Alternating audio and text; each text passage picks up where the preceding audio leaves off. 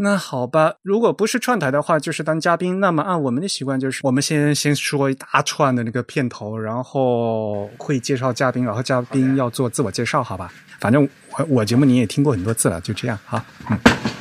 嗯，对，好，大家好。哎，你们稍等一下，稍等一下，稍等一下，等我坐坐。我我我从那个我我因为我把电脑放得很远，免得它那个噪音有影响。不好意思。好了好了，现在好了，真的好了。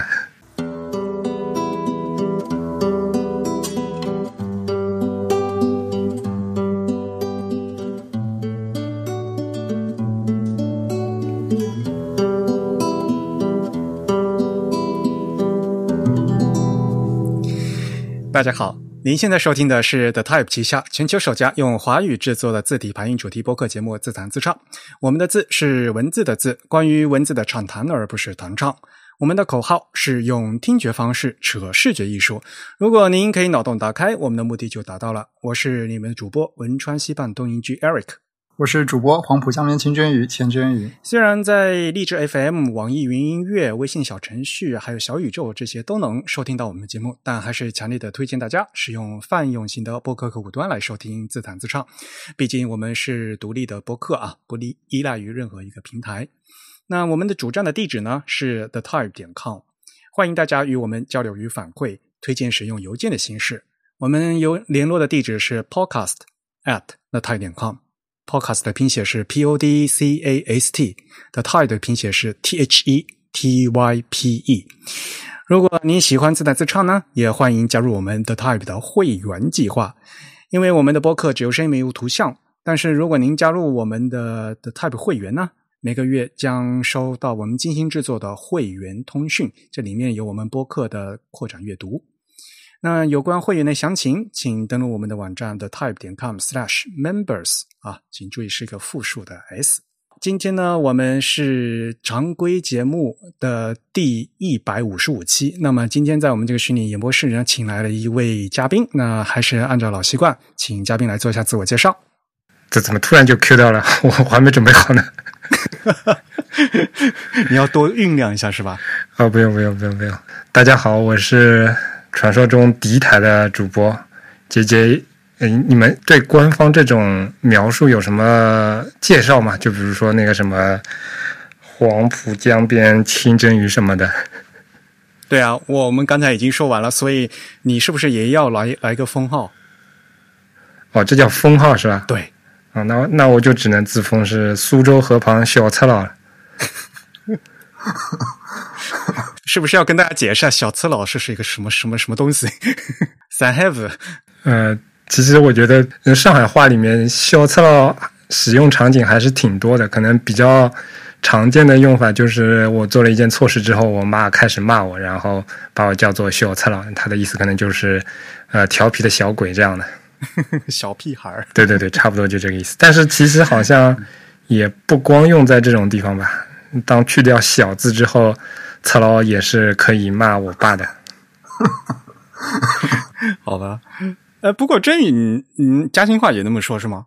啊，对，基本差不多。嘉兴话其实跟这个上海的现在的松江方言还是比较接近哦，因为嘉兴离松江本来也不远，是吧？啊，对，或者说松江方言更多的保留了旧上海的一些方言特色。现在上海的城区的方言其实有一些变化，我觉得，我觉得它。我也不知道怎么描述，用专业的方式，就它变得更适合大家来学习。我觉得就是它的入门门槛会低一些，它有一些发音好像有一点简化。不过连嘉兴话也是，就是新派和老派不一样，就是老年人说的是老派的，对啊，对对对，都有一些简化。这个所有的方言都是一样的嘛？那香香港也是嘛？年轻人在说懒音嘛？都老人都说，就现在人说话都就字不正腔不圆嘛，说懒音说的特别严重。好，那我们欢迎呃，Anyway 的主播 JJ 来参加我们的节目，这好像是第一次哈，难得。呃，不用好像吧？那除了线下活动我们见过之外，其他没有在柜台录过声啊。哦，不对，不对，你们应该有节目是那个现场活动录音的，我记得好像还是录过声的。对，还是有你的声音的。对，你看我听的还是挺认真的吧？难得难得，谢谢谢谢，真的是。啊，所以啊，就好不容易我们今天就能找到这样的一个话题，让大家一起来录，要不然的话一直都找不到。我觉得找的还是很牵强啊！我看了你的提纲，我觉得基本上录完前半段我就可以回家了。别这样，别这样，大家一起来。嗯，今天呢，呢，呃，我们叫 J J 一起来呢，是因为我们想和大家呃讨论一款字体，这款字体名字叫 Inter。如果听我们上期节目的话，可能大家也知道哈，其实是由我们的听众朋友给我们写邮件，说特别想听主播们聊 Inter 这款字体。然后上次我们就说可以啊，那那我们就来聊吧。既然有观众来点播这样的内容，那我们为什么不不谈呢？但是因为我个人呢也不怎么用这个 Figma，不是这款字体的常用的用户，所以呢，我觉得应该再找一位。帮手。那说到飞格玛的话，我那自然而然的就可以想到了我们有台 主播 J J，所以我们就叫 J J 一起过来。因为平时你要要做的话，肯定看的这款字时间是比较长的，对对，肯定呢，在从用户的角度来讲，会比我们有更多的感受，是吧？嗯，呃，其实也没有特别的感受，毕竟是这样一款非常像空气一般存在的字体，倒也是。那么我们就从设计师开始聊呗。你认识他吗？呃，怎么 define 认识呢？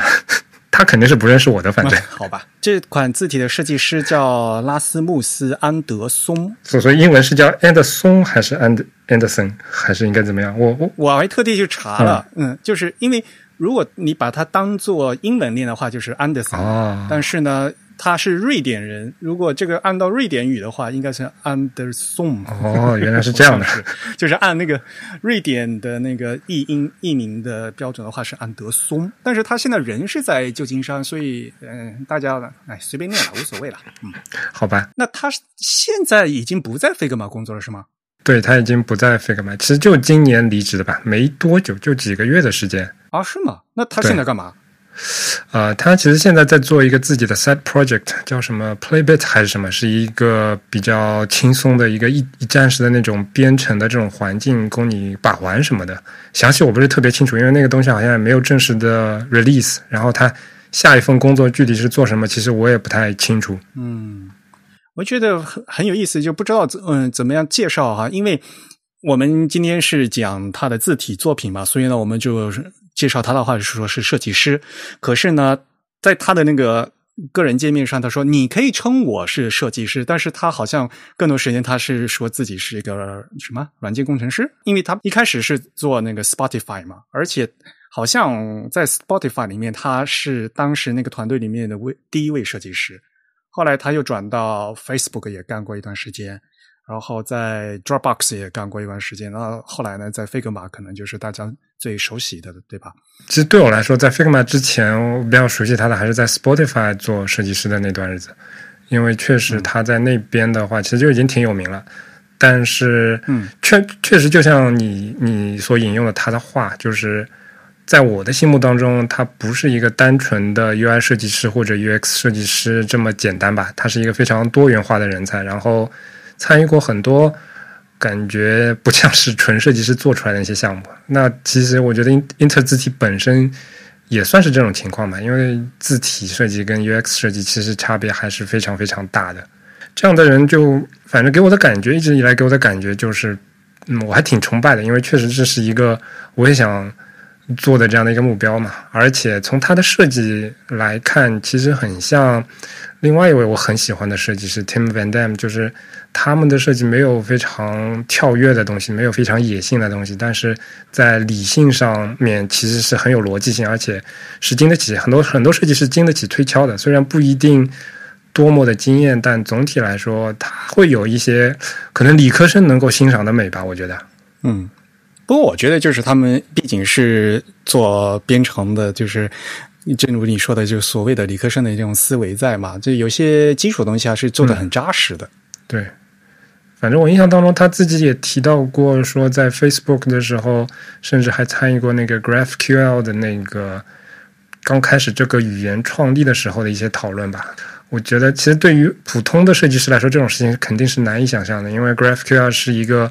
其实现在在很多嗯，做网页前端的人还是比较熟悉的一个，应该算是一种数据库的描述或者说语言吧，就一个模型。然后它的影响力其实还是很大的，能够在这样的一个项目当中有一个用户体验设计师在很早期就参与这个东西的设计，我觉得还是挺难得的。我觉得看这样的背景，更多的应该跟他说是懂设计的程序员。我觉得他应该是，嗯，可以这么说。不过到后面也会讲嘛，就是所以他在做后面做字体设计的时候，他有很多他自己很纠结的、很重视的一些东西，就和普通的字体设计师不一样。嗯，这个我们到后面讲。对，哎，但是但是，Eric，我很好奇，就是你在看他的 profile 的时候，包括你在研究他做的时候，你会不会有一点点看到你自己的影子呢？因为老实说，从我这个旁观者的角度来讲，我觉得他的一些精神内核跟你平常在坚持的事情，我觉得有点像啊。啊？怎么说？呃，因为我觉得，嗯，就比如说你跟，比如说你跟利奥好了，你们两个就是这种。特质完全是不一样的，对吧？不是一路人，会对于那些正确的事情的正确做法，其实是非常看重的。所以，嗯，比如说，你看你写的孔雀计划的长文都是好几万字，哪怕这些事情很多人并没有关注到，并没有在意，但是你知道这是一件正确的事情，所以你会去做这个事。那这里面的一个呃精神内核，我我反正觉得跟 Rasmus 给我的印象是有点像的，嗯。不过，反正至少的话，就是肯定就是大家在做喜欢做的事情，这可是这一点是肯定的，才会做下去嘛。要不然的话，呃，肯定做不下去嘛。其他的方面，我可能我并不觉得跟他很像，或者说，我也不知我我跟他也不熟。对对对，其他方面我跟你也不熟的，这个我也我我也不确定。我只是说，在这一个特质上会有一点点像。那不过作为设计师的话，他每个人总是有一些就是自己必须坚持的一些东西嘛。你看，你不是说他这个一，他就一直在纠结，在写 CSS 要用那个 Display P 三来定义颜色，不是？对，这个这个这个，其实我当时就觉得挺不可思议的。就在他的主页上，那个在 Footer 里面还专门注明了这个网页在适配的浏览器，比如说 Safari 下面是用 Display P 三来显示所有文字，包括背景颜色的。但是其实你看他的这个。页面，老实说，我觉得并没有，并没有到需要使用 P 三的这个程度，因为这里面几乎没有任何的图像，然后用的那些颜色相对来说也是很保守的一些颜色，所以我就觉得这也是一种坚持吧。这个跟你后面提到的那些东西，对对对，肯定是一样。这是一种态度。呃，不过老师，我觉得你你看他的从业经验，我倒觉得有些方面又跟利昂会有点像。我觉得 为什么？嗯，虽然他待的都是那些大公司，或者说从今天的眼光来看是规模很大的大公司，但是比如说 Spotify，它其实是在非常非常早期的时候就是加入的，然后呃 Figma 也算是非常非常早期就加入的。那在公司做大之后，他反而会觉得可能就待不住了。嗯，那他其实自己在推特上面也介绍过一些这样的一个情况。我觉得这里面深层次的原因肯定是没有办法跟每个人都说清楚的。那我只能有一些猜测嘛，就是他可能更喜欢从零到一创建一个事情的这样的一个过程。但是在之在这之后，比如说从一到一百啊，他能够获得更高的收益啊。金钱的回报什么的，可能就不是那么的一些重要了吧。所以你看他的职业经历还是跳的还是嗯，跟常人的轨迹是不太一样的。你像 Figma 最近又拿了应该是一轮的融资吧，都已经估值都已经到一百亿了。他在那边的 title 是那个设计总监，而且做的做的事情其实挺挺厉害的，不光是上手做事情，可能也有一些也有一点点带人的嗯内容吧，我记得。相对来讲，其实是一个非常早期的比较高级的员工了，但是他在这种嗯几乎再再熬一会儿日子就可以退出的年代，呃，他又选择离职了。这个我觉得一般的设计师，一般的非常嗯非常简单的那些呃，就是为了嗯谋取最高经济利益啊，或者说其他的一些想法的话，是不会这么做的。我觉得，哎呀，这个人各有志嘛，对吧？对对对，人各有志，反正还是一个很有个性的人吧。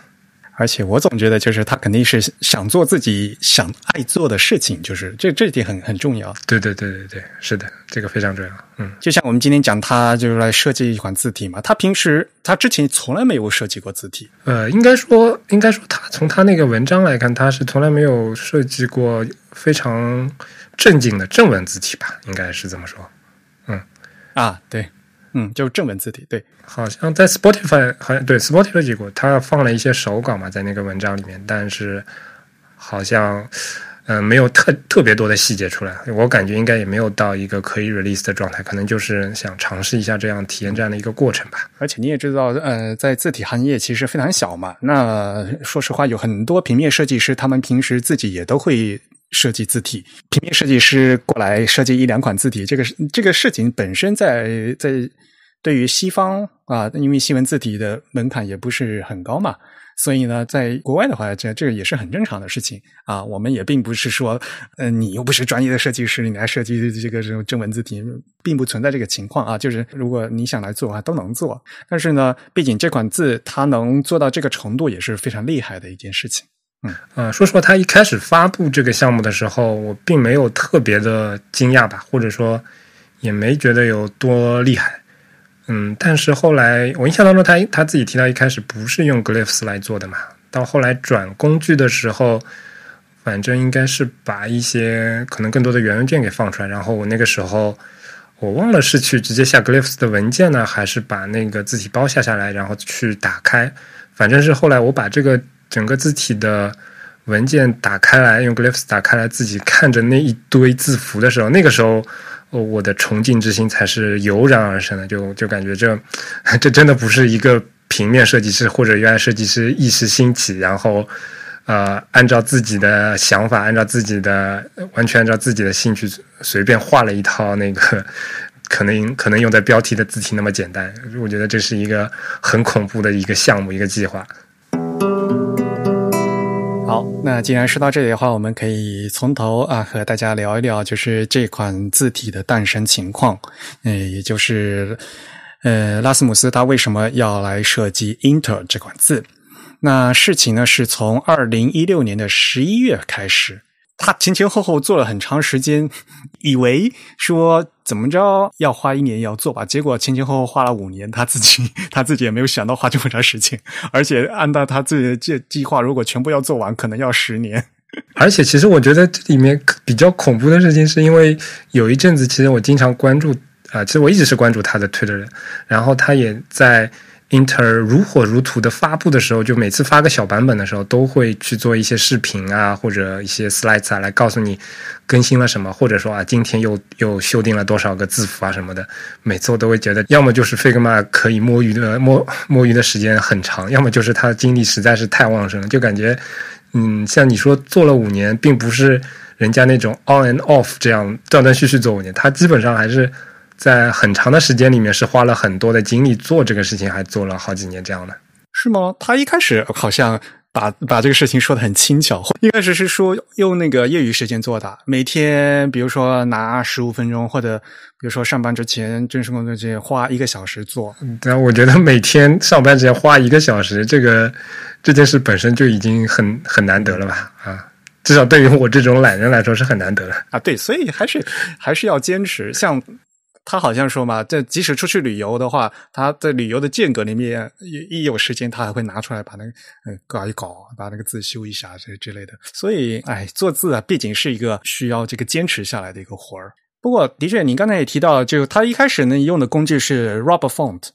呃，其实，在美国有很多字体设计师都喜欢用那个 Rubber Font。这个设计工具呢会比较轻量，而且呢。它是以 Python 为基础的，所以后面如果你要写那个代码的话，会扩展会比较容易。但是刚才爵也说了嘛，就是后来还是改用了 Glyphs。那 Glyphs 因为毕竟它是专业字体软件，它后面一些有一些新的版本，然后加一些新的功，呃，你装什么 feature 啊，然后后面调试啊，会也会比较顺手，所以它后来就改成这个 Glyphs 了。嗯，工具码倒是无所谓的。是你看哈，从二零一六年十一月开始，就是开始画这个字嘛。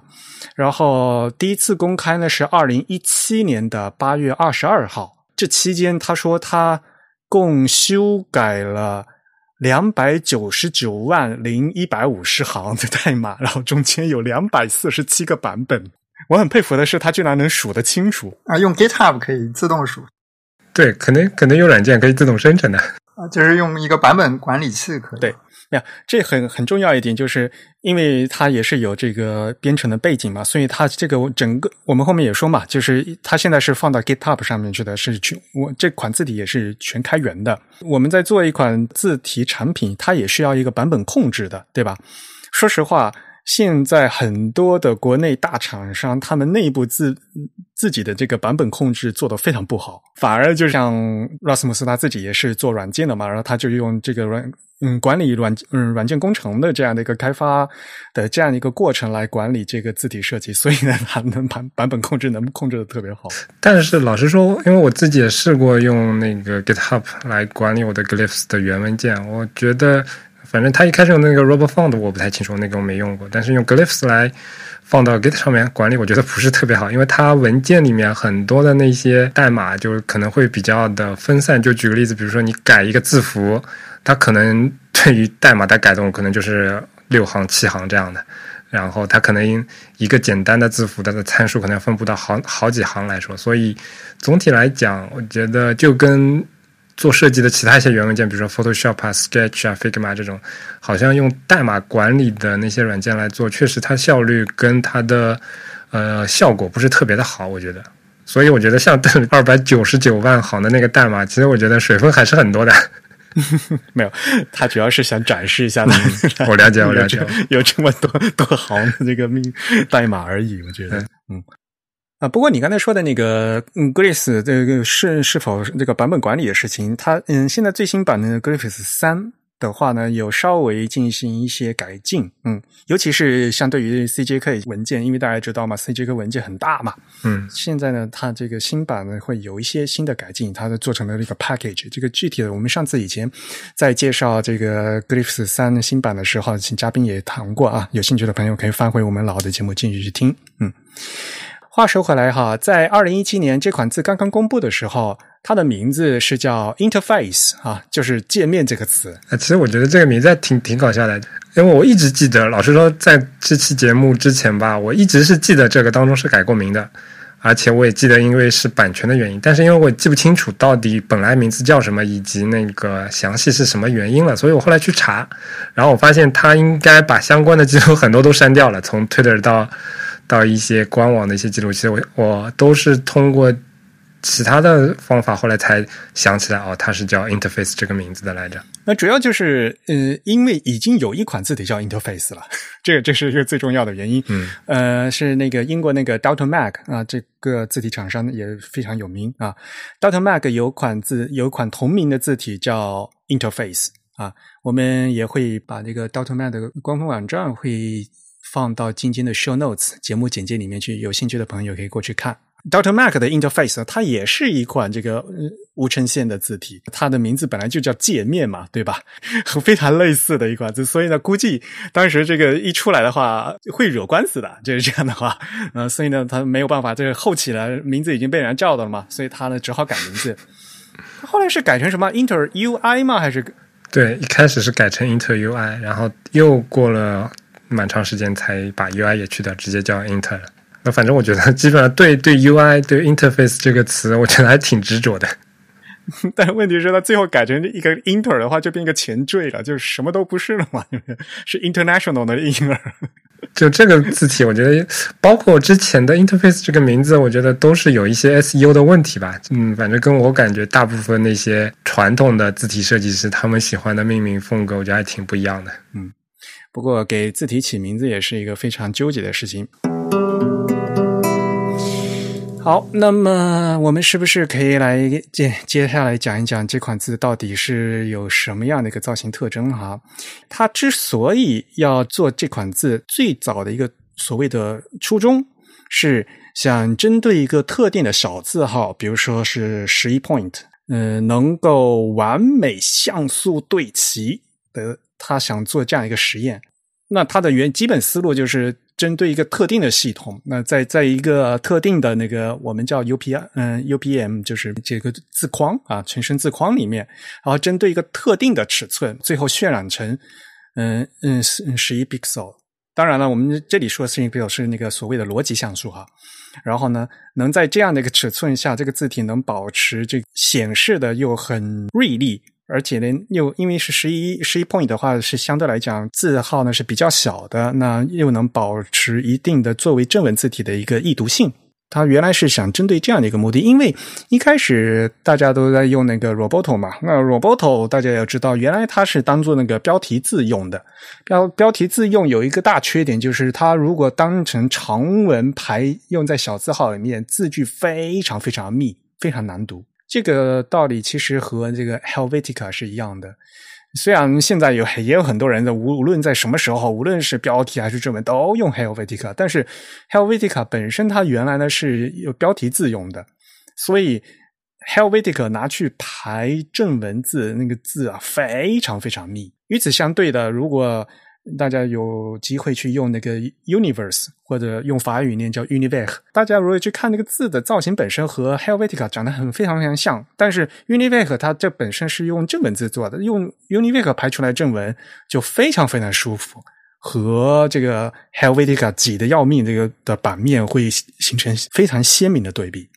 所以呢，他也知道，呃，Roboto 原来是标题用的，没有办法给正文用，因此呢，他自己也希望就说，那这我自己来做一款吧。然后呢，他又非常希望能够完美像素对齐，嗯，因此呢，这个事情就越来越纠结，就在这一点了。但是后来事实也也也证明了，完美像素对齐是不不可能的。他后来也就就调整方向，这个我们都可以到后面继续讲这个事情，嗯。然后从造型上来讲呢，这款字其实长得对于我们来讲的话，刚才这些也说嘛，就跟空气跟水一样的，其实跟 Helvetica 长得也很像是吧？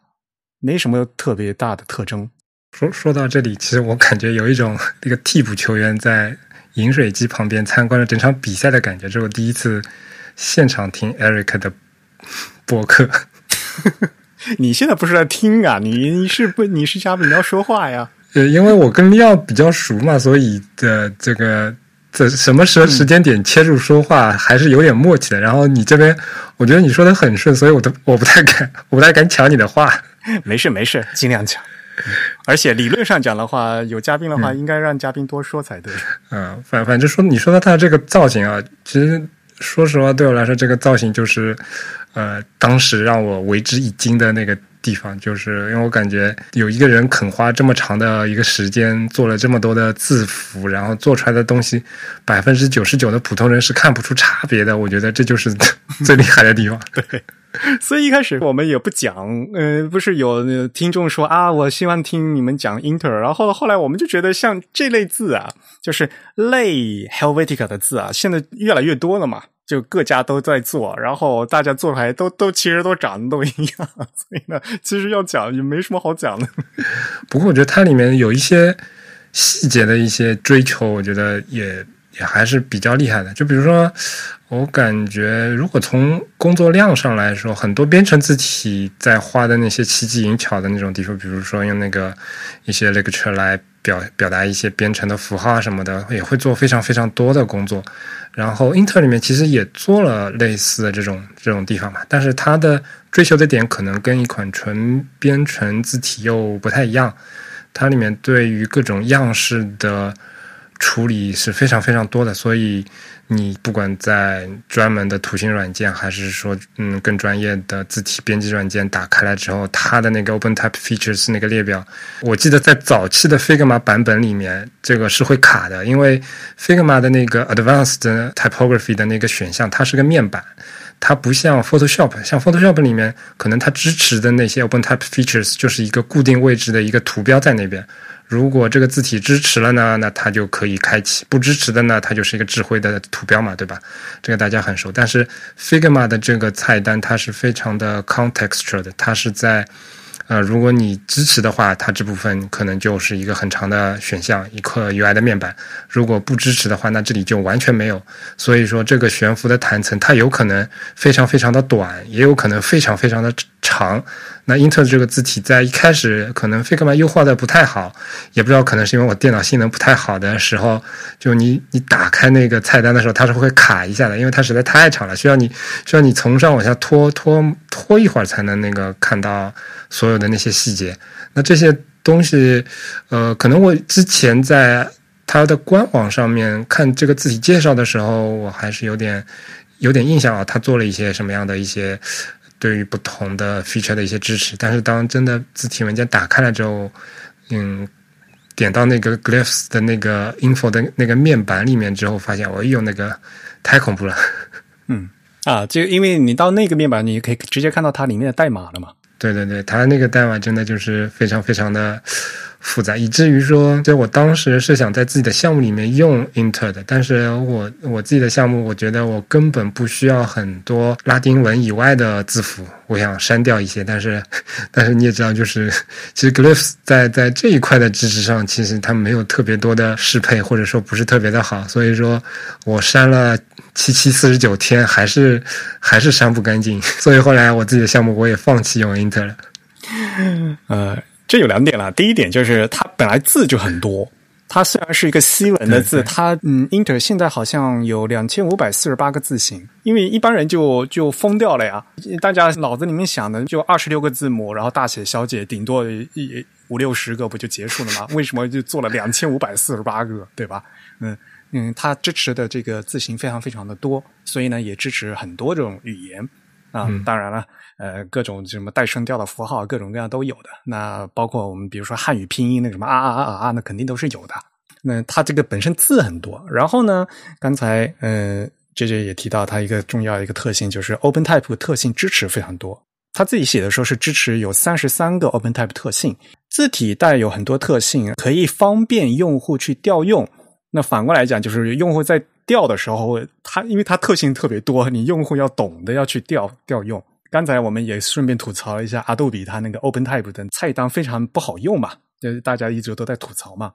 其实哪怕是 macOS 系统自带的那个字体的面板里面的那个字体排印的那个菜单也非常好用，和这个 Figma 是一样的，它是上下文相关的。就你选择的这个字体有这个 OpenType 特性的话，它就会显示。如果没有的话，几乎这个菜单就跟没有一样，几乎都看不见嘛。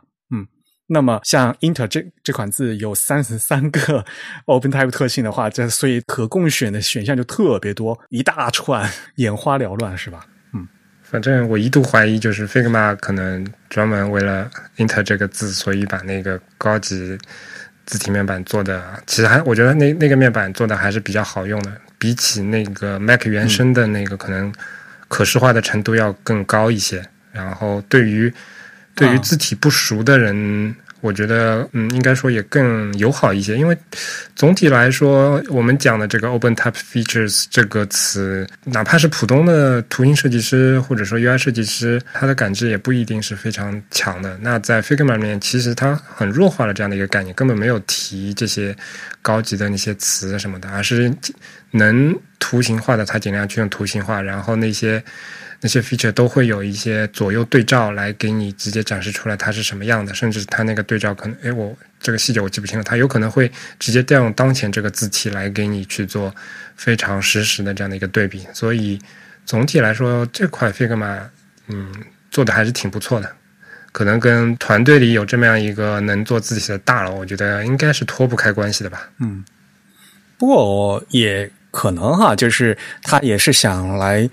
给自己的 Figma 做一个压力测，嗯，压力测试，所以呢，它需要这样的一个字体来用嘛，就互相能调用嘛，它这个可以来测试啊，要不然的话没没办法测试，嗯啊，当然了，刚才说的这菜单里面比较可以这个直接视觉化的这东西的话，的确对于这个呃用户来讲会比较方便嘛，比如说那个什么上下标啊。啊，还有像什么可以自由结合的那些字体啊，它如果能做成图标的话，就更容易让这个用户来选嘛。否则的话，你只只有一一一条那个呃项目的话，可能用户都不知道这是一个什么东西。嗯，哎，其实说到这里，我想到以前在在我们公司做一个跟字体排印有关的一个分享的时候，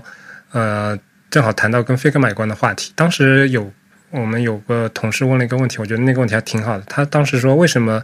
？Figma 的字体面板里面没有 Italic 那个按钮，所以因为它自己不是完全做纯图形的，它可能觉得对于普通的一个文字处理软件来说，Italic I 斜过来的 I 这样的一个按钮是一个非常通用的一个设计，但是 Figma 里面的确是没有直接这样的一个按钮。我觉得从这点来说，也能看得出来，他们对于字体排印真的是很重视的一件事情，而且。在很应该是两年还是一年多之前吧，他们有一次他们自己的大会公开的大会发布会，上面有一个他们工程师的一个分享。我记得好像你们某期节目是不是也提到过的？就是关于当你按下了 Command B 去加粗一个字体的时候，他们在后面帮你做了什么这样的一件事情。就看完这个分享，你就会觉得，呃，至少 Figma 这个团队里面不光设计师吧，包括他们的一些工程师，其实对这个事情也是非常的懂，以及非常的在乎和重视的。这一点我觉得。看完那个分享，就会觉得有点小感动那种，因为确实在很多图形软件里面，你能你你其实找不到这种对 typography 的一种尊重吧？我觉得。嗯，那这样说起来，就反而感觉到好伤心啊！因为做做平面的话，你除了图就是字嘛，对吧？所以大家为什么对这个字体排印不多花点力气呢？真的是。很多听众如果没有听清楚的话，我们可以再详细详细的解释一下。嗯，选一个很简单的例子，比如说你要要粗体的话，可能会点一个带有个 B 的一个按钮，它就变成粗体，对吧？要要什么所谓的斜体，要选意大利体的话，你点一个斜的那个 I 的，它就变成斜体。可是事实上呢，就真正的字体的话，粗体呢是另外一个 font，是另外一个字体文件；意大利斜体呢也是另外一个字体文件。比如说，你要选择意大利体的时候，实际上是调用了另外一个 font 文件来选来显示，而不是比如说去给它机械的倾倒加嗯加粗或者给加斜。那么，这对于 application 对于软件来讲的话，它就需要有这样一个机制。现在的话，Word 的话，它也是个搞得不清不楚的啊。嗯，大家有知道吗？如果你要说加粗的时候，这个加粗加到多么粗？是一个比较复杂的事情，因为现在这个字体家族越来越多，字重越来越丰富，嗯，就需要那个字体设计师事先要所谓的风格链接 （style link） 事先预设好。比如说 regular 是，比如说是三百，然后呢加粗的话就一一加可以加到八百，这事先得预设好的。这样的话，你加粗的时候，它会才才会调用的那个八百的那个 font。嗯，如果没有的话，那可能。微软就会自动的机器的帮你加粗啊，这这是这后面的这个机制是比较复杂的，嗯，所以一开始可能就是嗯，很多人就他可能就觉得我点一个，比如说我点那个斜体的 I 的话，它应该是应该要自动变斜才对，但是它为什么不提供这样的这个按钮给我，是吧？嗯，而事实正确的方法应该就是。这个 italic 它其实就是一款，就是一个别的一个字体。那其实，在正常的一个 UI 里面，你要先选这款字体的名字 typeface 的名字，然后再在旁边选字重或者再选 italic，这是在旁边的，然后再选字号。等这三个全部选完以后，其实你才确定了一个 font。这感觉其实是 Photoshop 遗留下来的一些问题吧，因为 Photoshop 提供了所谓的一个加粗按钮和一个倾斜按钮，但它又跟我们常用的一些办公级别的文字处理软件不一样，就是它的加粗和倾斜是一个仿粗和仿斜的功能，而比如说像我们用这个 Office Word，其实你的加粗和倾斜是一种呃带有轻微人工智能的这样一个加粗和倾斜，就是它可能会优先选这个。Starlink，然后如果没有的情况下，再用仿粗和仿斜来为你做一个替代。在这一点，就这个分裂上面导致了，就导致了大家对这个加粗和倾斜这个按钮的功能的理解其实是会有一些模糊的。就是我按了这个加粗和倾斜，它到底给我生成的或者说给我展示的这个粗体或斜体是个什么样的东西？这点其实是有模糊性的。所以我觉得，在设计软件上设计这个按钮，其实也是一种挺难的选择，或者说怎样在这个界面上引导用户去正确理解这个按钮，也是一个不是那么简单的事情。事情就是很嗯，的确就很复杂。无论是这老的一些软件和这个办公层级的软件，他们都会有这个双双层的这样的一个功能。像比如说刚才提到的一个 Open Type 特性，比如说很简单的一个上下标、数字上下标的这样这个功能，在 Adobe 软件里面。它有两个地方可以进行上下标，比如是点那个上下标的那个，它是机械自动缩小的上下标。还有呢，OpenType 里面的上下标呢是调用 OpenType 特性，设计师是预先帮你画好的上下标的一个字符能调用的上下标，是我们所谓的真的上下标。所以呢，这个东西就很复杂。有的时候呢，你调的是假的上下标，有的时候是真的上下标。就像有的时候你点个斜体，有的是真的斜体，有的又是假的斜体。用户如果不在意的话，那就是都是乱成一团。其实说起来，我觉得现在 typography 这个事情真的是很多其实想要认真做事情的公司非常头疼的一点。因为不说其他，就说 Figma 好了，他们。在字体排印这个事情上，其实花了非常非常多的精力，又又非常非常的蛋疼。比如说，我记得你们聊行高那期的时候，应该也提到过 Figma 那你写的那篇文章嘛，就是他们的行高计算方式做了一次非常大的更新，然后那篇博文就非常非常的长，然后包括可能他们的在中国的推行一直以来有很大的问题，就是因为他们的所有。的内容，画布上的内容，而不是说 UI 上的内容，都不是在一个正常的 Doom 下面，它是用 Canvas 去渲染的。所以说，所有的字体排印的东西都是用他们自己的引擎。但是呢，这个字体引擎的 fallback 的机制其实是没有浏览器那么高级的。所以他们这个中文所谓吃字的问题，也是花了。很长时间才解决，或者说现在都没有非常非常完美的解决。然后，其实你再包括你看，哪怕技术更强一点的，像 Google，他们好像说最近也要把他们 Google Docs 所有的那个页面里面的东西，也从那个浏览器原生的 DOM 的这样的一个模型改成了他们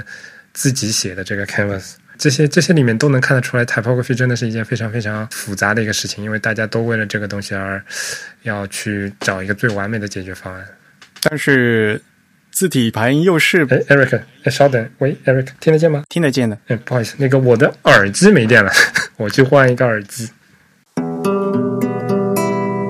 所以说到哪儿了？啊，说到对，没错，行，但是说实话，行高本来就是一个非常嗯很复杂的事情。哪怕大家都觉得相对来讲苹果做的呢应该比较好，可是苹果一直这个 CJK 行高会跳来跳去的事情，对吧？也是花了很长时间搞得不清楚。嗯，因为字体排印它本身它是和这个字体你的容纳这个字体本身是切切相关的嘛。但是呢，大家要知道，所有的东西都是按照这个 C 文的模式建立起来的。那你要在这现在这个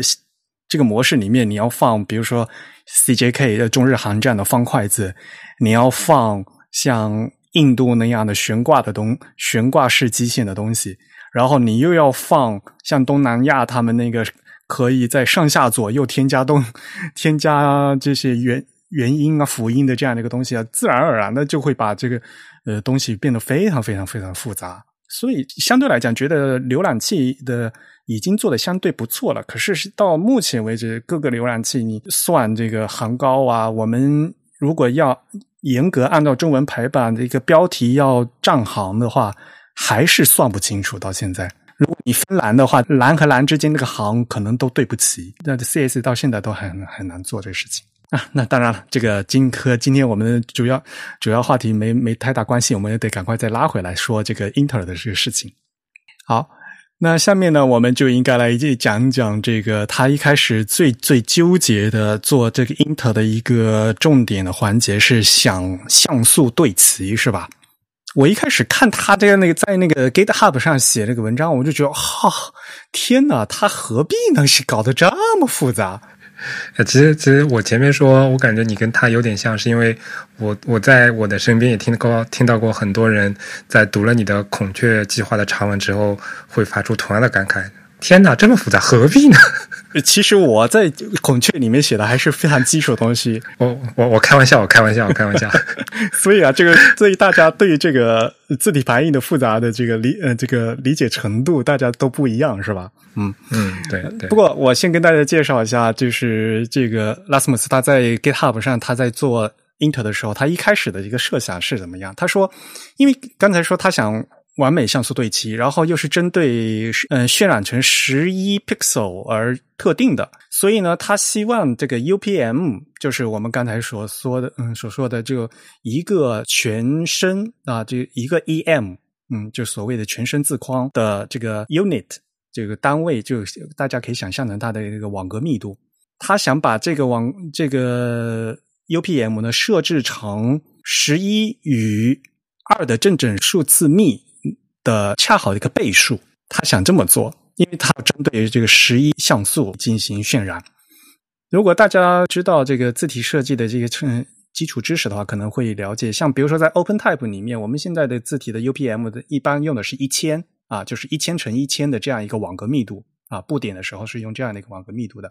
而 TrueType 呢，往往用的是二零四八，嗯，为什么是二零四八呢？其实就是幺零二四的两倍。啊，就是 TrueType，它一般都是用二的正正整数幂。嗯，这样的话，当时所谓的微软他说，这样的话在缩放的时候就可以减轻这个计算机的这个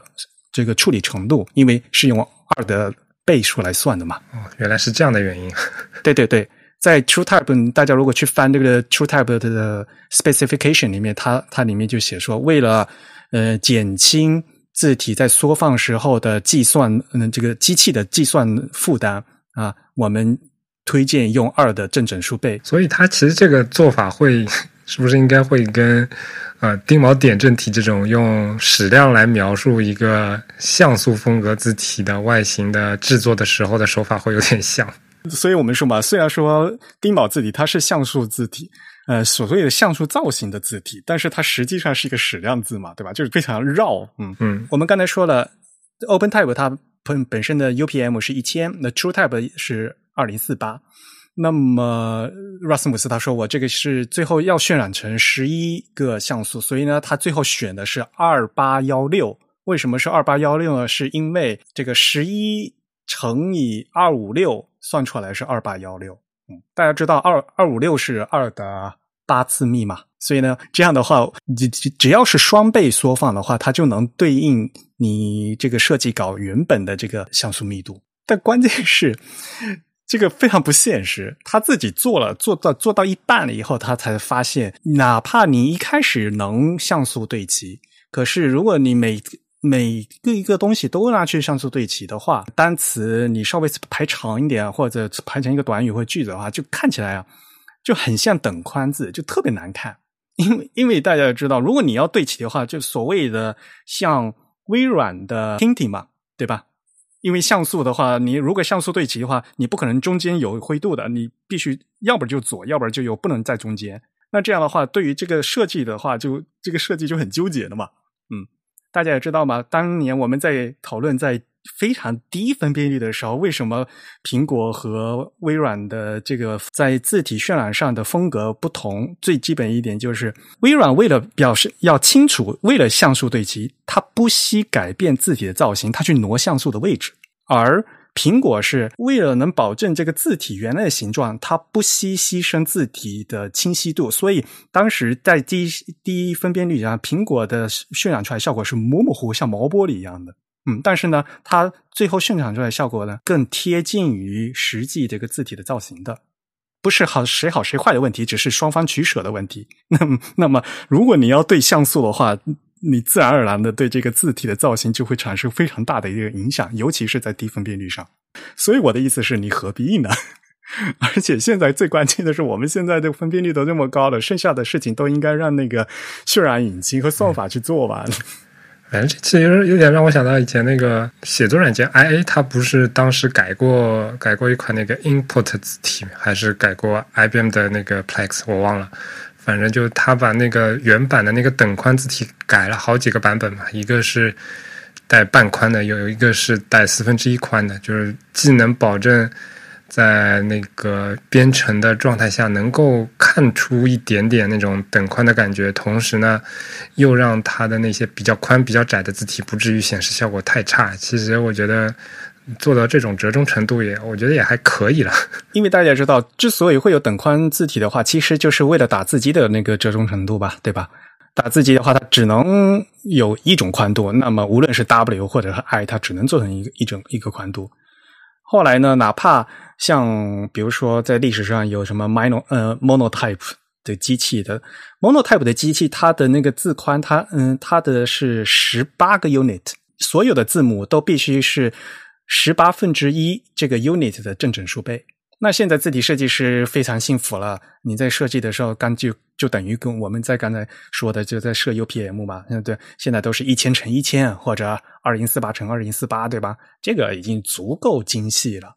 嗯，这有有一点不一样，Monotype 的十八分之一是它其实是排版的精度。但是因为 Monotype 的字是一个金属活字，所以它是一种我们可以认为是一种模拟性的图像，所以它的 UPM 是无限大的。我们应该这样来理解，可能比较准确一点。对对对，这会涉及到这个到我们的数字里面，我们说的这个一千乘一千或者二零四八乘二零四八的话，就涉及到我们的布点嘛。其实计算机存储的是那个点的坐标嘛。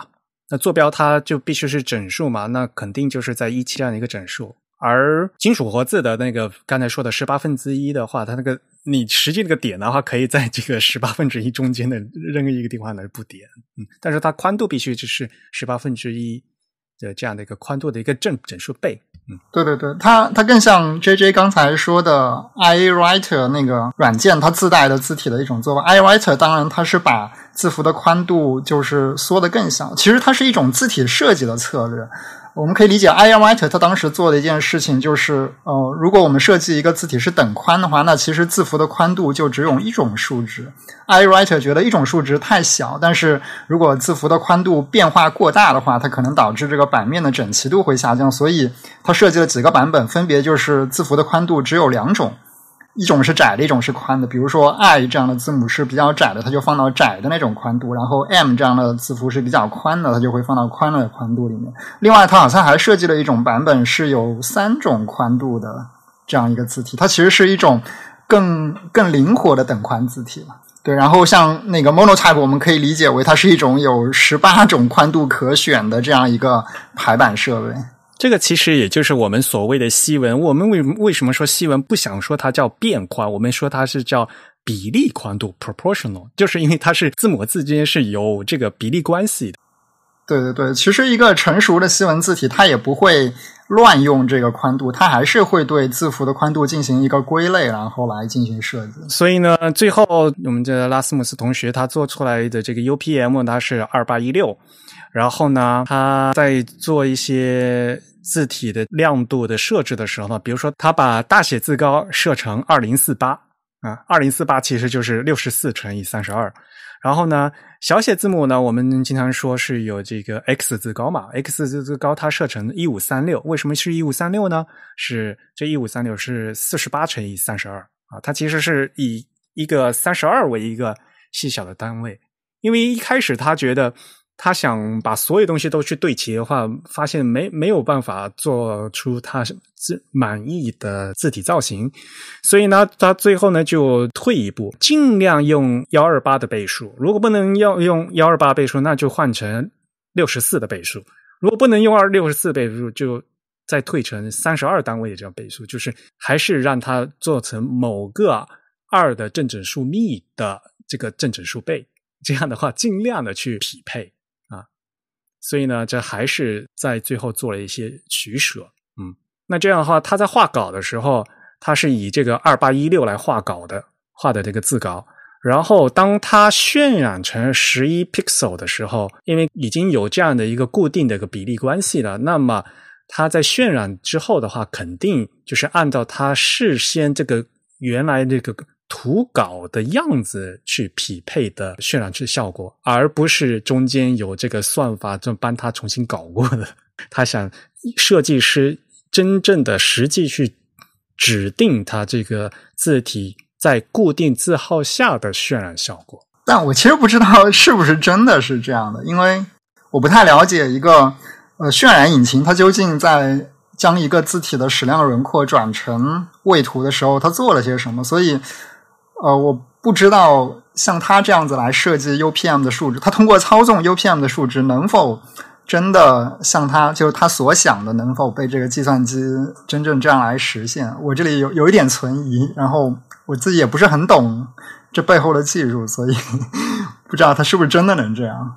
我个人觉得肯定是不能这样。这首先它是要看环境的。大家也知道嘛，在 Mac 和在在 Windows 这不同的系统上面，它大家用的这个字体渲染引擎本身就不一样嘛。那当然了，它这个字体本身它的文件已经是做成这个样子的话，算法呢会相对来讲这个计算的负担会减轻一些。但是它最后做出来效果，我个人觉得。应该不是他所想象的样子，中间的算法引擎还会再重新，还是会再重新再加工一次，不是他这样做。对，因为他对这个渲染引擎做了很多预设，就比如说，呃，它必须预设渲染引擎每一次在呃定位一个字符的时候，都必须是在整数的像素点，或者至少是整数的这个次像素点上开始的。同时，他也必须预设这个字符，无论是在呃这个水平方向还是垂直方向，在递进的时候，它也是通过了这个整数个的这个次像素或者是像素来进行这个位移。但我不知道这样的预设是不是真的符合计算机渲染引擎本身的这个操作方式。我觉得是不符合的。对啊，肯定不符合。所以这就是我刚才感叹的，它何必呢？就是哪怕他自己算那么精，最后的就肯定会中间会有渲染引擎重新帮你再搞过一次的，最后做出来效果肯定不是你预想的这个样子的。然后我们就更不用说，如果各个平台。开关这个次像素渲染会发生什么样的事情，对吧？可能 Windows 上它可能还会有这个开次像素渲染，对吧？那可能字体会有那个跑那红边和绿边的事情，那可能灰度渲染又不一样，嗯，而且哪怕。原来这个次像素渲染是所谓的在原来那种液晶屏上面才会有这个 RGB 这个三三个分色的这样子。那如果你在手机的话，那个屏幕，比如说你是钻石屏的那样的布点的情况下，这个呃，你所想象那个硬件的情况下，更不是你能预想到的的做最终的这样的一个渲染的状态。所以我觉得对这种像素对齐的纠结，实在是没什么必要。但是老实说，回过头来，呃，应该也不能叫回过头来，因为我觉得，嗯，这点事情我也不觉得它是有直接的关联。但是从我的感受来讲，Figma 这个软件，呃，或者说这这种应该叫服务是吧？它的它的 UI 其实，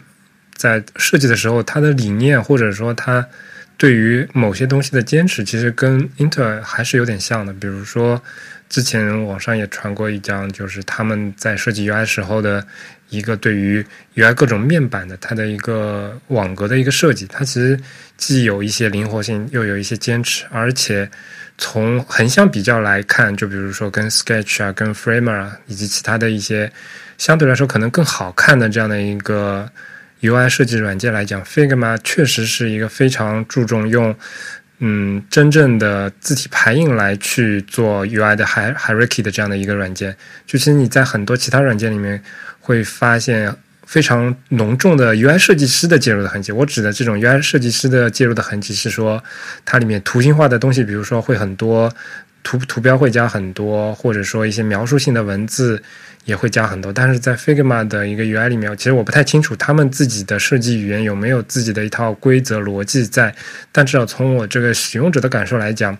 它确实是在用一些非常少的额外的东西来去描述 UI 的那些内容，而是更多的让文字以及说其他的一些非常必要的内容来作为 UI 的一个主要统领所有它这个设计原则的，包括它一些。网格的这样的一些内容，我觉得这部分的东西可能跟英特这个字体的它的这些设计出的这种这种坚持也是有关。就是也许这些坚持的东西在之后实现的时候会有一些扭曲，或者说因为种种客观原因啊产生了一些变化，跟。最开始预想的情况不太一样，但如果每件事情在做的时候都会有一些比较好的一个原则的话，那在最后哪怕是有一些变形，那可能可能也不至于太糟糕，或者说太不统一吧？也许是吧，嗯。但是大家也知道嘛，大像我们现在用的字体都是可缩放字体嘛，那如果你要。这个像素对齐，最后对这个商格化，最后渲染这像素，你必须对于逐个字号下逐个进行对比嘛，要不然的话，对吧？像原来它这个设计理念，它是只是只针对十就逻辑像素十一十一 pixel 来做嘛，嗯，那我不可能所有的东西都是十一 pixel 啊，对吧？嗯，这个实际这个字的话，你你你放大可以放到做大大标题，你小的有时候。甚至六七个 pixel 的也可能有的呀，嗯，那很简单的，因为它现在这个字呢，它是对于十一 pixel，它是已经优化的非常好了。那么低于十二 pixel 的这渲染的效果来话，一些这个主干笔画呀，像大写字母 E 和 F 中间不有一横嘛，或者像那个小写字母 M 中间那一竖啊，它它其实是用两个半透明的像素叠加起来凑起来的，而不是涂满的。因为这是为了优先这更高密度的像素渲染来做了一个取舍。如果不这样的话，就就就必须挪开啊，就不必须把这个像素挪位嘛，因为它是一个整的像素嘛。那这样的话，笔画就对不齐了，就这这个笔画就不一定是居中了。像比如说，大家知道大写字嗯大写字母的 E 中间那一横，看起来要不然，因为如果你要像素对齐的话，可能就是要不然高，要不然低一点，那个字体就看起来会很难受。然后它这个字原来本身是想在呃正文字阅读的嘛，那如果你放的非常非常大的时候，想做大标题的时候。嗯嗯，放到比如说二十多个 pixel 的之后呢，这有些呢，它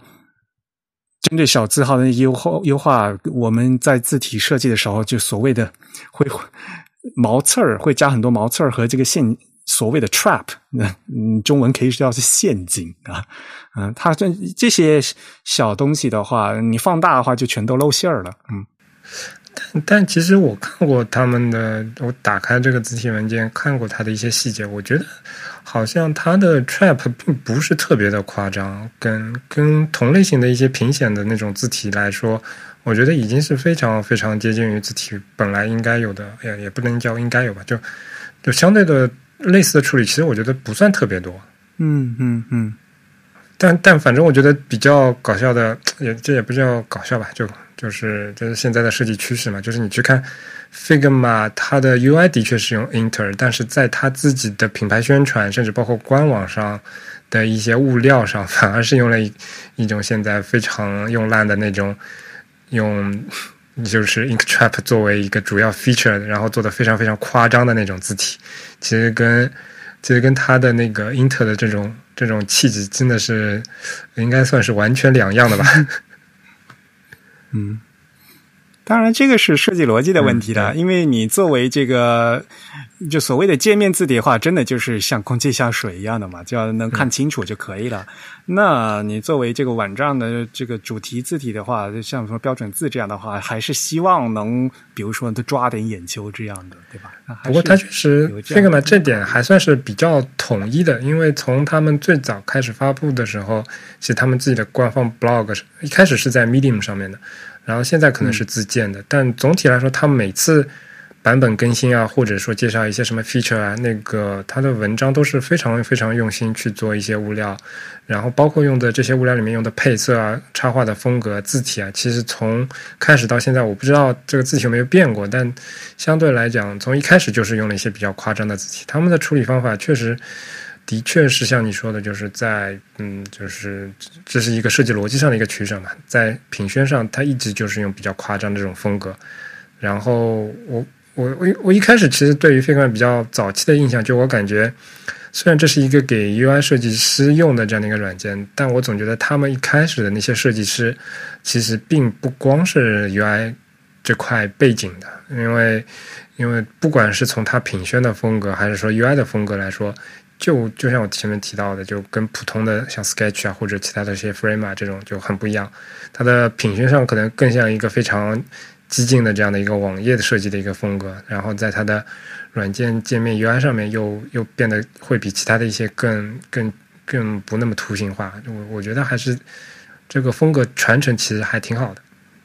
哎，你这么说的话，我现在仔细去看一下 Figma 他们官网，他们现在用的那个字体叫什么？叫 White 是吗？啊，其实我倒没研究过它这个字体叫什么哎。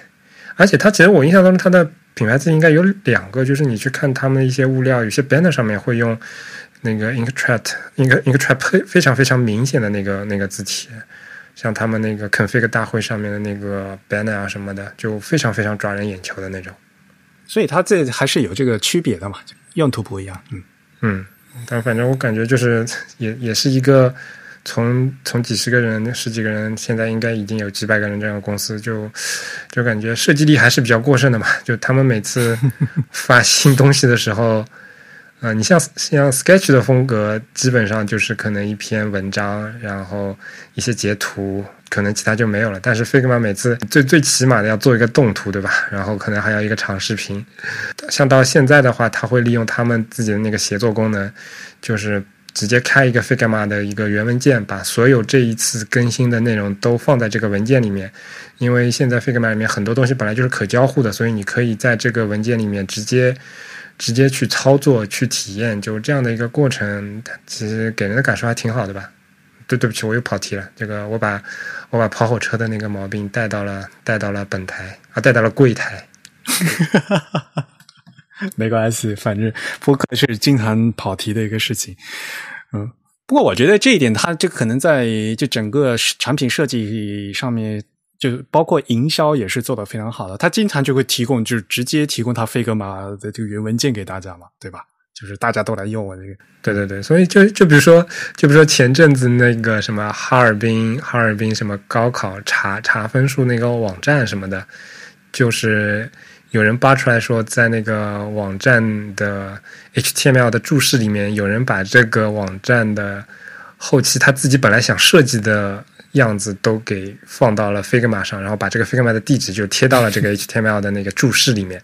然后就看到有几百个人去围观这个 这个高考设计网站它本来有的那个样子。就这这种事情好像在国外可能会更多一点嘛，大家都会在上面有一些共同创作啊什么的。我们其实可以知道，就是在英特尔之前，像这种所谓的为一个特定字号做的这个轮廓化字体也是有啊。而且我简单找了一下，我还找到一个比较非常像它的这样一个例子。它的这个设计者，或者说它的这个字体的，它应该算一个设计师还是开发者？它可能是一个一体的吧，又设计又开发。他叫 John Hassan。如果大家关注 OpenType 的这个。嗯，可变字体的规范的时候，应该会知道这个人的名字，因为他参与了可变字体这个规范的很多起草部分。而且我记得他好像发了一篇，他是最早发那篇介绍可变字体是什么的那篇文章的作者，对吧？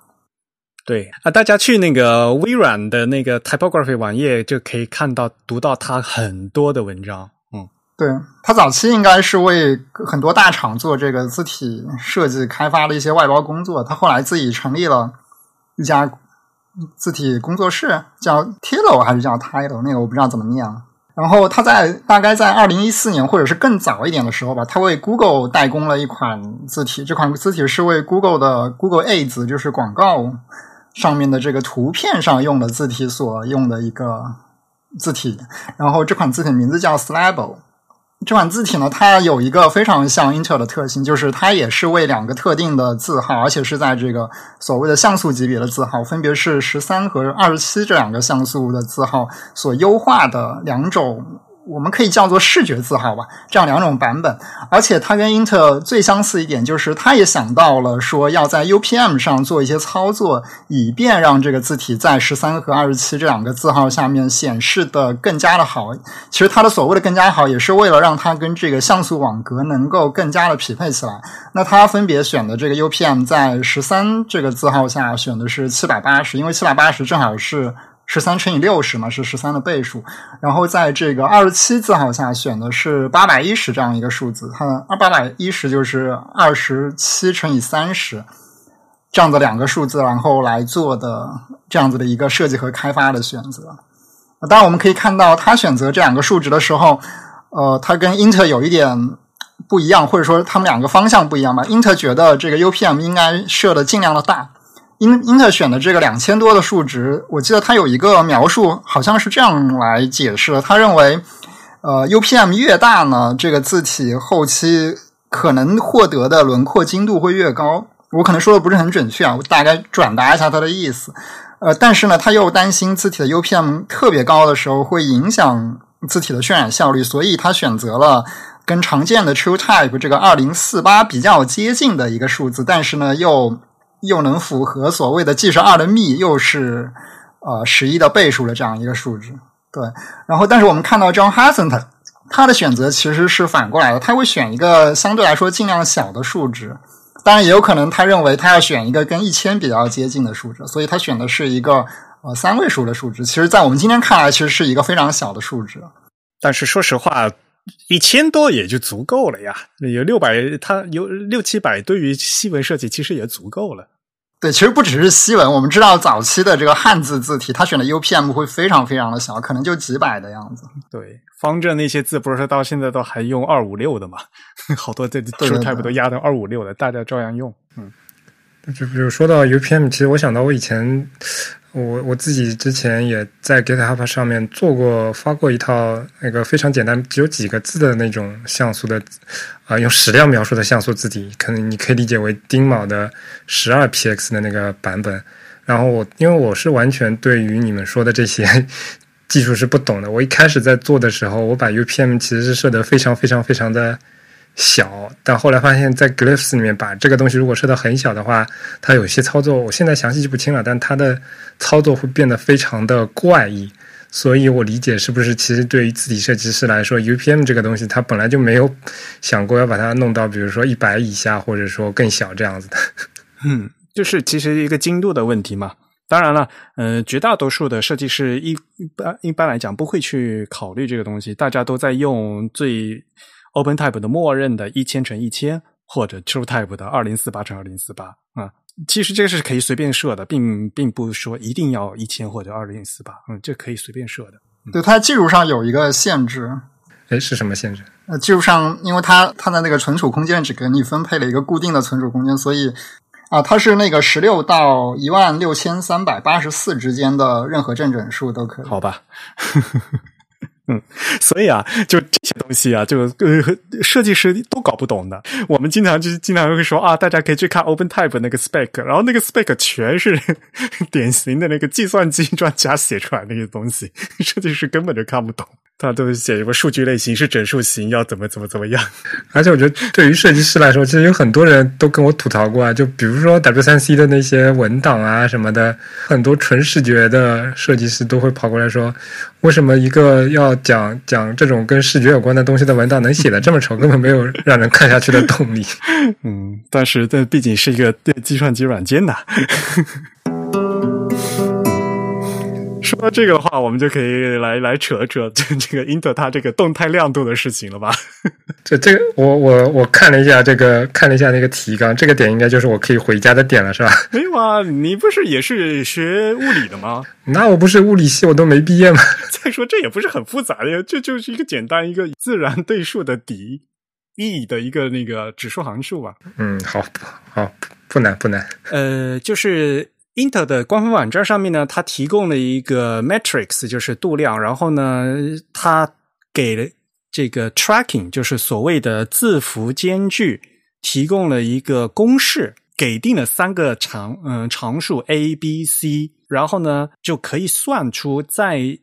某个字号下给这个字体显示 tracking 调整字距的一个最佳值，他是想得到到这个事情。所以呢，比如说我我要猜，嗯，我要显示的字体呢是十四 pixel 或者是是十四 point 啊，就就就反正是逻辑点，嗯。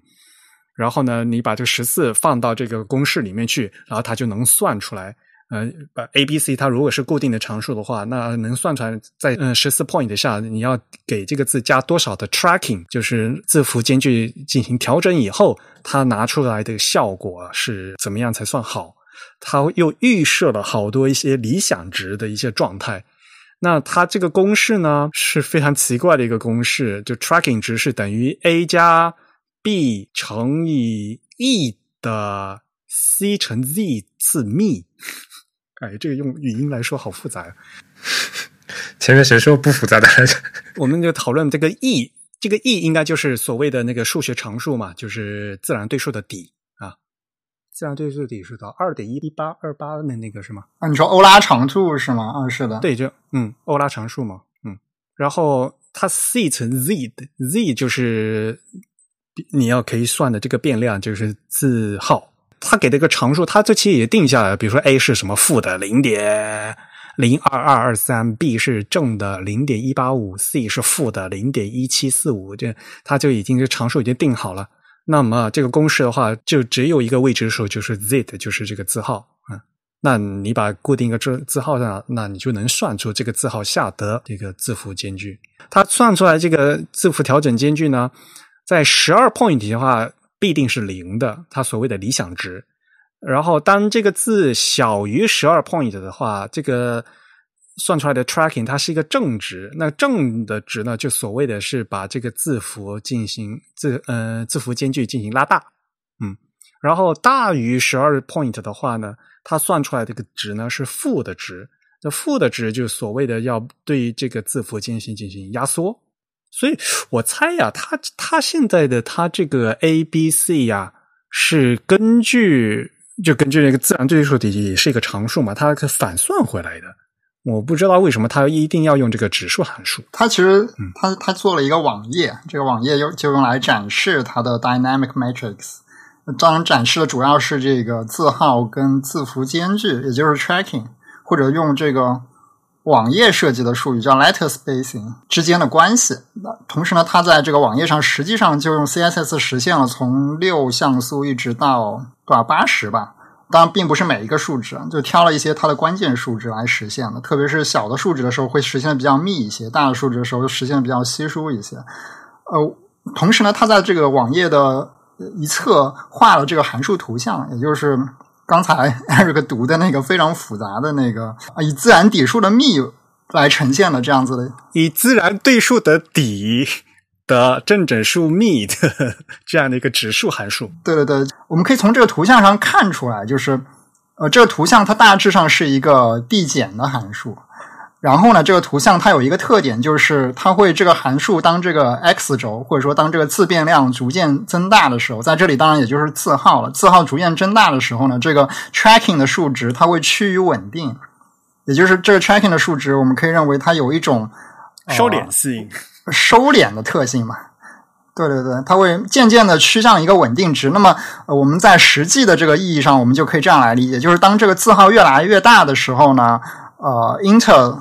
所提供的这个理想的 tracking 数值呢，它会渐渐的趋于一个稳定值。那么在实际上，它大概就接近这个负零点二二这样一个数值，负零点零二二这样一个数值。对，它现在默认的是负零点零二，就是因为它是负的嘛，所以字距就是一拉紧的。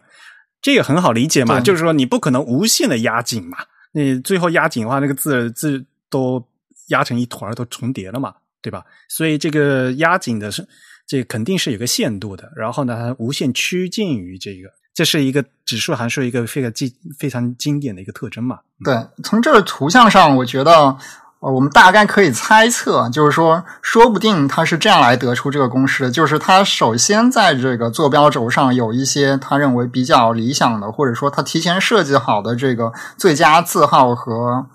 呃字句之间关系的这样一些点，同时呢。他把这些点标记出来之后，再用了一条函数曲线去拟合它，然后拟合出来了这样子一个公式。所以我们也能，如果从这个角度来理解的话，我们大概可以理解为什么它这个公式里面的一些常数是一些非常奇特的不整数的常数，就这些常数的数值非常的没有规律，以至于我们无法就是直接推断它是用一种什么样的设计理念来推出来的。因为我们最后做算的值是这个 tracking 嘛，tracking 值。它这个应该是以 em 为单位的吧？嗯，对。所以这个数值都应该是都很小。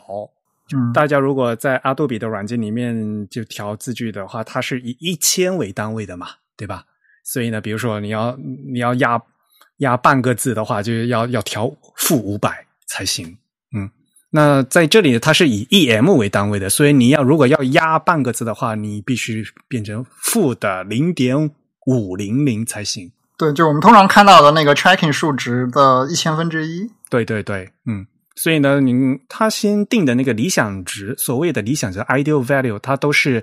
小数点后面三四位数了，嗯，它本身就是一个非常零碎的一个数值，因为它是以 em 所谓的全身为单位的，嗯。然后这里有一个点，其实我觉得有点意思是，呃，Intel 最初它呃认为自己是一款。为十一像素优化的字，但是它给出了这个理想的 tracking 值里面，这个默认的，也就是 tracking 在零的时候的这个字号给的是十二像素的那个字。对，所以我就觉得很奇怪。嗯，其实根据这个不同的字号下面给定这个 tracking 值，其实大家可以想象，像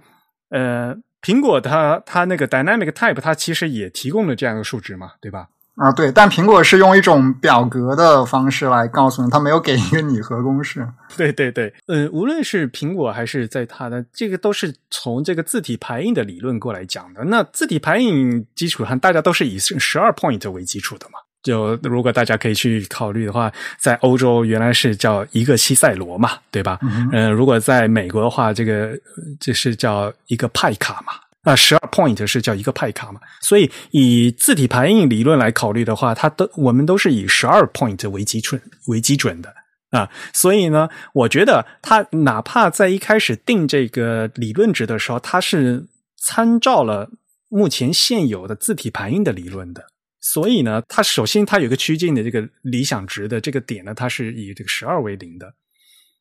那这样的话，就反而就又退回来一个。你这个字体本身在做的时候是以十一 point 来来为基础的，你这个 tracking 又以十二为为零的话，就感觉很纠结。对，这样就相当于说，呃，因为这个字体的目标，它的目标场景可能不只是十一啊，但是它最初设定的这个有一个设计概念的这个目标，它对象十一的。那么我们知道，其实字体，特别是西文字体，它有一个很关键的参数叫 kerning。kerning 它其实决定了任意两个字符对之间的这个间距关系，呃，那么我们也可以想象这款字体它应该是在十一像素的这个这个标准下来优化它的 kerning 值的，但是它十一像素下，因为它的这个 tracking 值其实已经给它调过了，所以它最佳的那个字符间距的值，其实在这个在它给的这套 dynamic matrix 里面，其实已经被打破了，这一点。嗯，我觉得是有一点让我觉得有点疑惑的。我更觉得不可思议的一点就是，我们现在看它的官网上面，它 dynamic matrix，它右边写的是展示的那个是理想值的那个状态嘛？可实际上，它那个字显示的字句，并不是它后面它右边显示那个理想值的状态，因为它在整个网页的 CSS 里面。它已经写了 letter spacing 是负的零点零零四，所以这整个网页的这个字句已事先它已经拉过，已经挤压过了。啊，对，就它的这个 CSS 数值，我们从浏览器的 inspector 里面去看它的时候，好像不是跟它宣称的那个数值是吻合的，有一点点小小的误差。这个可能是跟他写这个 CSS 的时候，是不是用了什么自动计算的？方式来生成这组数字有关。它这个网页的那个跟 CSS 里面，它已经先把字先把这个字距压过了。啊，对，所以导致它最后显示起来的不一样。所以现在我们实际用户看到的这个东西呢，是经过计算过以后了的实际的这个值，并不是它这个声称的值。因为像比如说这个网页，它声称在十二 point 的话是零嘛，就整这整个。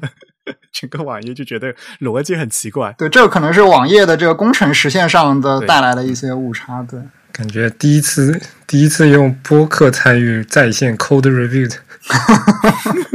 感受如何？啊，我前面强忍着没有笑，但是我笑了很长时间，自己 非常的严谨。嗯，跟跟柜台两位主播那个录制播客的体验，确实跟跟本台不太一样。Anyway，反正我觉得，嗯，它这个整个 dynamic matrix 整个这个网页和它这整个逻辑总是有那么一点点的不大吻合。无论是 从最基本的这个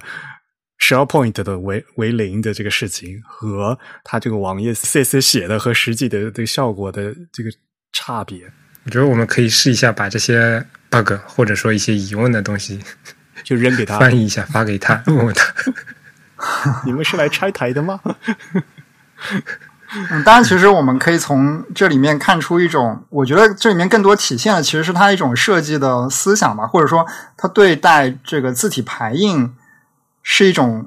什么样的设计操作方式的一种理念，就是他。我我可以从 Inter 这款字体以及它提供的这个 Dynamic Matrix 中隐约感觉到，其实它有一种想法，就是 Typography 应该有一种理性的数学原理在背后推动着它，这样子呢，它能得到一种符合秩序的，或者说符合某一种审美的结果。呃，从他提供的这一系列，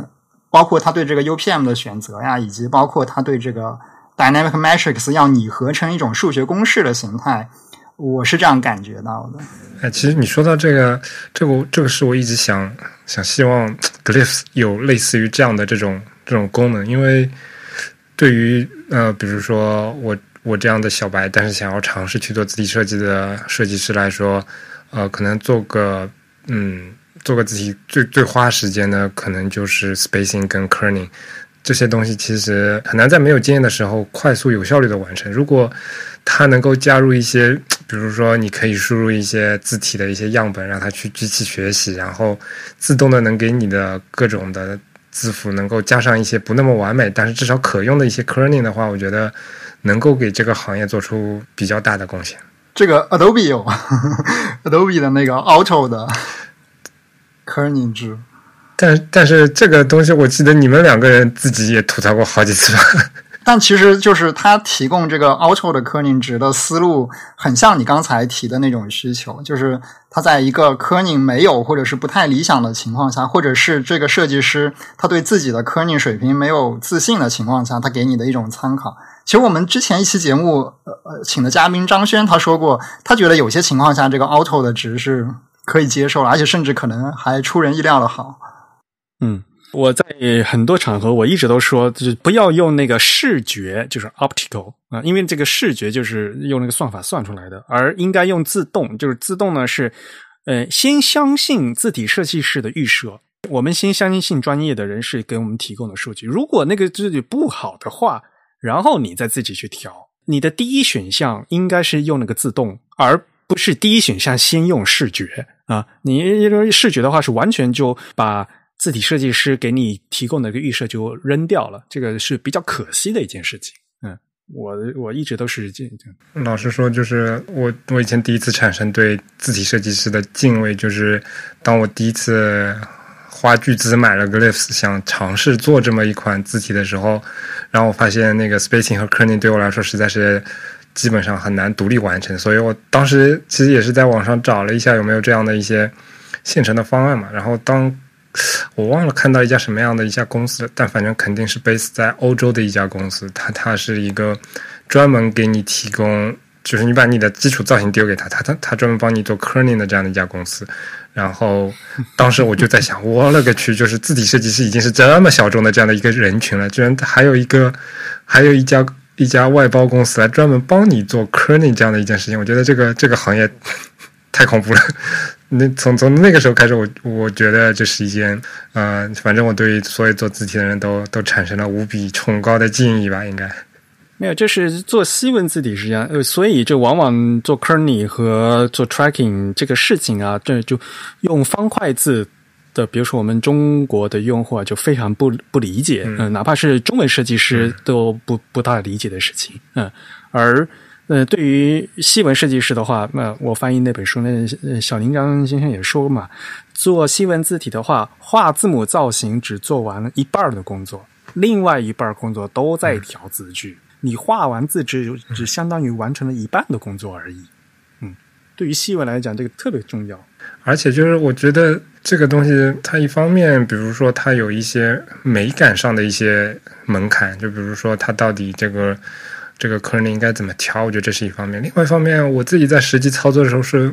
我就觉得，嗯，像像你们这些字体行业的人，严谨的概率非常高，不是没有道理的。因为像像就像就像今天录音室出的各种事故一样，对吧？就是我自己去调的时候，总归会漏掉很多一些。啊，一些一一些方面，虽然 Glyphs 已经提供了不错的一些可以，比如说可能分组啊什么的，但是但是这里面因为东西实在是太多了，这总总归是有各种各样的情况我会忘掉，然后得要实际使用，可能很长时间才发现，哎，我去，这么这么明显一个东西没有看出来，没有调，所以我觉得真的你人不够严谨，这个这真真的没法做自己设计师。不过我觉得这个很更另外一方面就是有训练和经验嘛，对吧？嗯，你想字体设计师，他们一天到晚每天都在看这个，他们一看就能看出来，这个就是专业不专业的事情嘛，对吧？这个其他行业都是一样的。这这首先是这个呃训练过的眼睛的问题，然后还有一个就是经验的问题嘛。你这做了做多了以后，自然而然就能知道嘛，对吧？嗯，像写代码的也一样的，为什么人家一看就能找到 bug 是什么地方？就是 有经验的程序员的话，他人肉去找 bug 的话，找的快，也比你就普通的人就找找的要快呀。这个肯定是有的。那人家一专业设计师的话，一天到晚都在做这个事情，人家一天二十四小时，一年三百六十日都在做的事情，和呃像这个业余的人 偶尔来做一做，这肯定是不一样的嘛。嗯，确实。所以呢，有时候在调间距的时候啊，没有就没有受过训练，没有学习过的人就不知道正确答案在哪里，所以呢，他也要花很多时间去试。有做过专业训练的人的话，就他可能也要去试，但是呢，他他的那个试的区间就非常准，就试一两下就就能试到了啊，这是肯定的。就有训练和没训练，就就就是这个差距。所以我反过来就讲说，那么人家专业字体设计师事先调好的字句，我们这些小白的话，如果你不会用的话，你还是先先摸认认真真先去拿人家先拿来用。如果你觉得不好的话，你再去调也可以。没有必要去先把人家 新兴调的东西先不先不去用了，自己先先相信计算机的算法。我觉得这个是有个主次关系的问题，并不是说不能用，但是有一个主次关系的问题。嗯，好了，这个参数嘛，这个动态亮度嘛，我们觉得还是蛮有意思的。而且呢，其他字体工生工程师呢，呃，字体设计师呢，也没有把他们的这些。想法呢，用这么具体的数学公式来公开出来啊，所以我觉得大家可以去看。其实我认认真真看过这个网页的个原文件，它甚至它在这里面提到的这所谓的理想值，它都改过好多次。它其实上面有一个算，嗯，有个算法，它现在这个 a、b、c 这个常数是它尝试过以后觉得比较好的。但是明显在这个网页上，这个 A、B、C 是是有滑块的，你可以通过这个滑块调整以后，它底下自动会帮你算。你如果换了这个常数以后，能实现底下这个理想值的字号有多少个？就是说，你哪个常数能实现更多字号下的理想值？他这个底下都帮他，他都程序都已经帮你写好了，就帮你去挑好这个常数。嗯，这完全是一个理工科类的工程师用这个数学、用这个程序的方法去接近这个呃理想的艺术状态的这样的一个工作方法和流程的问题的。将将这个视觉艺术还原为数学理性的公式是吧？对。当然了，这个东西的话，就最后涉及到这个，这个到底是可可能不可能？这是一个哲学问题啊。我觉得有很多时候都是不大可能的。就像大家都很喜欢把所有的图拿去套那个黄金分割的那个点，那你而且你发现所有东西都能套上嘛，对吧？但但是如果那你能用黄黄金分割的所有的程序都能画出那原来那些图吗？对吧？好了，那么。我们是不是再来看一下这款字的使用情况啊？呃，Figma 本身它是从二零一八年在这个 UI 上面就用这款字了。后来这款字之所以非常流行，是因为在所谓的技术圈，GitHub 它自己本身现在都用这款字。然后还有一个影响比较大的就是 Mozilla，Mozilla 它这在新的。品牌更换的时候，也真也换用这款字了，所以我觉得就是在至少在现在的技术圈的话，大家看这款字的这个几率还是比较高的。但我我去看了一些他们使用的情况，我感觉，嗯，比如说像 GitHub，好像也没有在，至少没有在它的 UI 上用吧。就是虽然他们。其实更多呈现给用户的状态是网页，它植入这个字体会更方便一点。但实际上他们也没有去，没有去做着，他们还是跟随着。嗯，我印象当中应该还是跟随系统的吧？还是说他可能只是在他的 brand 里面去使用这个这个字体？就品牌上用啊，在 brand 上面用的比较多一些。那不管怎么样，这款字本身是开源的嘛，那也放在 GitHub 上开源，所以呢，大家想去用的话也非常方便，直接下载就可以了。而且它这个是在 Google Font 上面也可以有，嗯，所以嗯，当然这可能国内是不能用的哈，嗯，在国外的话，你直接 Google Font 你放到网就做 Web Font 的话也是非常方便的。而且我不知道是不是因为 Figma 起了一些嗯宣传作用，或者说标杆作用，因为现在随便哪个领域来一个可以呃以 Web 为技术驱动的，并且可以协作的软件，都会把自己叫做什么什么行业的 Figma 嘛。然后我印象当中好像看到过好几个，是吗？对对对，啊，当然也有可能是因为一个幸存者偏差了，因为我们是在这个行业里面，所以很多人在给我们介绍其他软件的时候，可能会以这样的一种称呼去说。但事实上，的确是我见过不少呃新出的，现在我名字可能也已经记不清了，就是它也是以网页为基础的那些软件，它在。不仅在模式上抄了 Figma，然后在字体上其实也 UI 字体上也直接用了那个 Inter，也是也是蛮多的，我看到过不止一两次应该。但是抄 Figma 这个事情的话好像不大好，但是用 Inter 的话是无所谓的。我不是说抄袭的抄，而是说在某些模仿，对对对对对，致敬。但是至少 Intel 它是开源的嘛，你随便用的话也不会吃官司，也不不用赔钱，对吧？确实，这个开源并且可免费商用，真的是一个还算是比较重要的指标吧。对的，嗯。不过他这款字他自己也说哈，里面那些基里尔字母、希腊字母很多都是从那个 Roboto 为基础。他说他说，因为他自己不怎么会画，所以呢也从那边拿过来一些，嗯嗯。也是有借鉴的，嗯，对，我记得那个文章里面也提到，就经常有那些其他什么其他语言语言种类的人跟他吐槽 T bug 说你这个这个字符不对，然后他在问人家我到底怎么不对的时候，他说人家说这个我也不是做这个事，我也不知道怎么不对，嗯，所以他就只能可能只能按照一些成熟的案例去去用这样的，有些那个字符扩展的问题嘛，而且如果具体的讲的话。哪怕是同样是基里尔字母的话，可能比如说俄文里面用和你到那个，尤其是在前南斯拉夫国家地区，他们各个地区有一些不同的习惯的这个区域用法，这个字母造型会不一样啊，会有的有那样的问题。嗯，当然你越你画这个字符越多，要需要对应的语种和文种越多的话，就会面临越多的问题。本来本来有那么多功能的话，就也也就算了啊。反过来讲的话，就是为什么大家现在喜欢用 Inter 而不喜欢用 Helvetica，就是因为 Helvetica 这人这个是人家的商标，然后人家就已经定在那儿了。那反过来讲呢，Inter 是开源的，而且有这个更大的扩展性，而且现在有这么多的这个 OpenType 特性可以用，那大家自然而然的会更愿意用这样的一个东西。而且最后用出来的效果，对于一般人来讲，大家并分不清楚 这到底是 Helvetica 还是 Inte，对吧？不过其实反正西西方这边，我感觉自从 Web Font 技术比较成熟之后，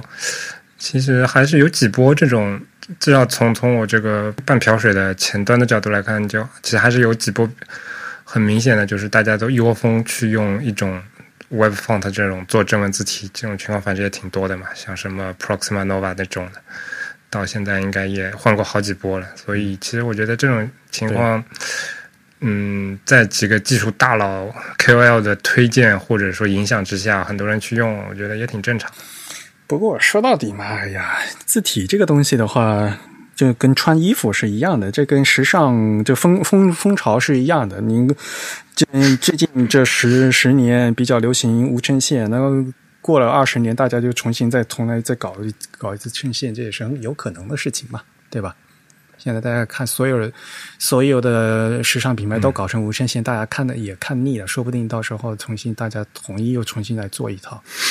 嗯，好了，我想讲的就不多了，你们有没有什么还想其他要补充的？嗯，没有。嗯，我也没什么。那就可以，振宇，你可以收尾啦。啊，行。那我们今天节目就到这里结束。我们再次感谢有台有台主播 J J 来参加我们这次节目的录制，然后作为我们的嘉宾，为我们介绍了 Inter 这款字体以及它的作者 Rasmus Rasmus Anderson 的一些个人的经历。好，那我们今天节目呢就到这里结束。如果大家有什么意见或者是反馈呢，都可以写邮件告诉我们。我们的邮箱地址是 podcast at the type 点 com，p o d c a s t at t h e t y p e 点 c o m。同时呢，大家也可以在社交网站上关注我们。我们在新浪微博、在 Twitter 以及在微信上的 ID 都是 the type t h e t y p e。在 Facebook 上搜索 the type 或者搜索 type is beautiful 也都可以找到我们。好，再次感谢杰杰来参加我们的节目啊！希望你多多来玩。好，谢谢两位主播。下次来录音的时候，把你的 AirPods、把你的电脑全部充好电哈。好的。本期节目由 Eric 和振宇主持，由 Eric 在 macOS 上剪辑制作完成。我们下期节目再见，拜拜，拜拜，拜拜。三二一，点！好，你开始录了吗？哎，Eric，稍等，我一口老血。自己录音从来没有这么紧张。你干脆重新录一回啊，不用连续录了。对啊，重新新建个文件呗。反正到时候我都要给你帮你重新拼起来的。哎，对，我觉得你都已经录，就 主播都当这么多年，所以我什么都没跟你说。你太令我失望了。好，三二一，点，开始录了吗？哎，好了，你们继续吧。所以你的耳机有电吗？啊，要要检查的东西还挺多，是吧？我看看啊，现现在百分之五十的应该可以。下个下次还有什么东西都没有电？再录半个小时的，你整个房你整个房间都没电了，我觉得。